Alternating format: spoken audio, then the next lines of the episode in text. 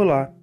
Esse podcast faz parte de uma atividade avaliativa de Processo Civil 1, proposta pela professora Jéssica Kempfer, da Ubra Carazinho.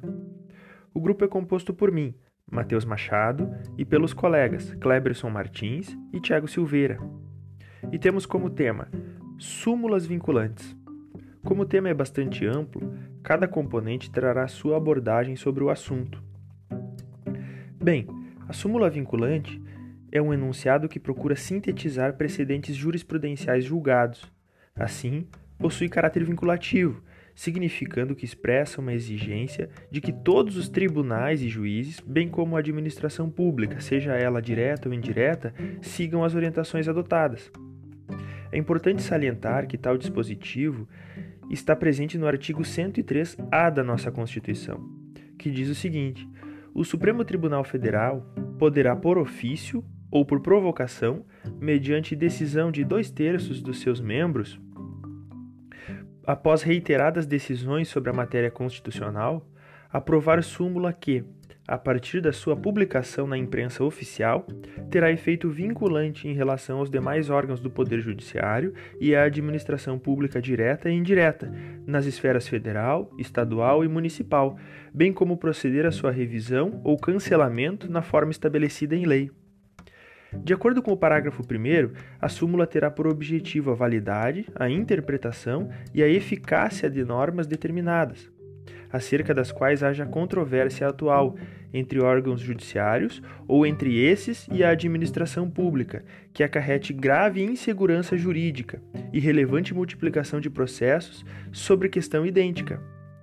Ainda de acordo com o parágrafo 2, sem prejuízo do que vier a ser estabelecido em lei, a aprovação, revisão ou cancelamento da súmula poderá ser provocada por aqueles que podem propor a ação direta de inconstitucionalidade, que nós chamamos popularmente de ADI.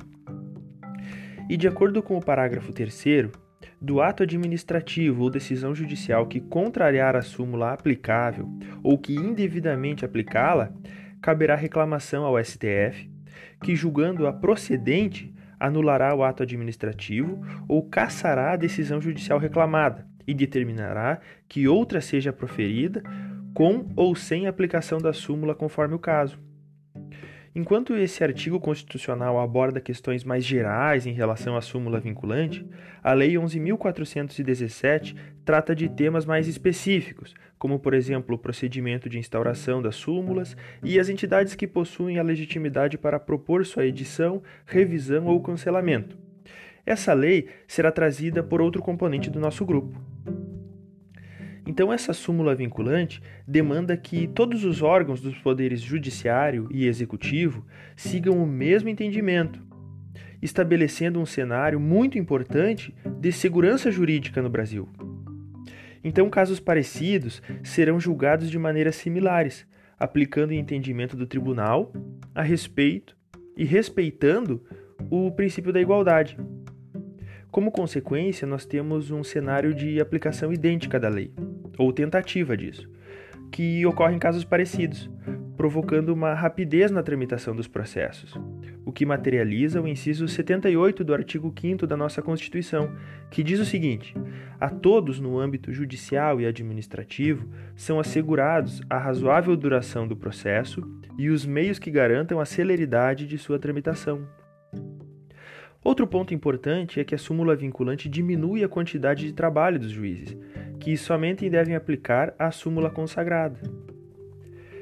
Também existem certos requisitos que precisam ser alcançados para que o STF possa realizar enunciados com caráter vinculativo.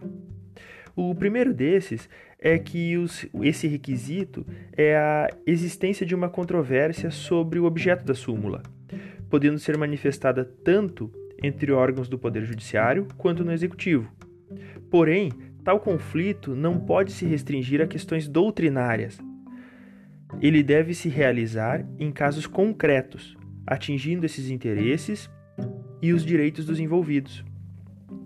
Além disso, para que o assunto seja objeto de súmula vinculante, ele deve apresentar reiteradas decisões sobre a matéria constitucional, é importante a gente notar aqui que não basta que o conteúdo trate somente de matéria constitucional.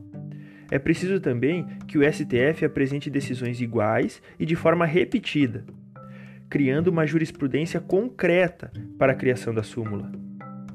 O terceiro requisito diz respeito à multiplicação dos processos. Ou seja, deve haver um elemento quantitativo relevante que manifeste um número grande de processos acerca de determinado assunto. Com isso, procura-se comprovar a controvérsia, constatando a necessidade da súmula. O último requisito que eu trago aqui trata da necessidade de uma grave insegurança jurídica, demandando que o STF elabore uma ponderação valorativa e quantitativa das decisões que geraram distinto tratamento dos interessados. Bem, com esse apanhado geral sobre o tema proposto, eu encerro a minha apresentação. Obrigado!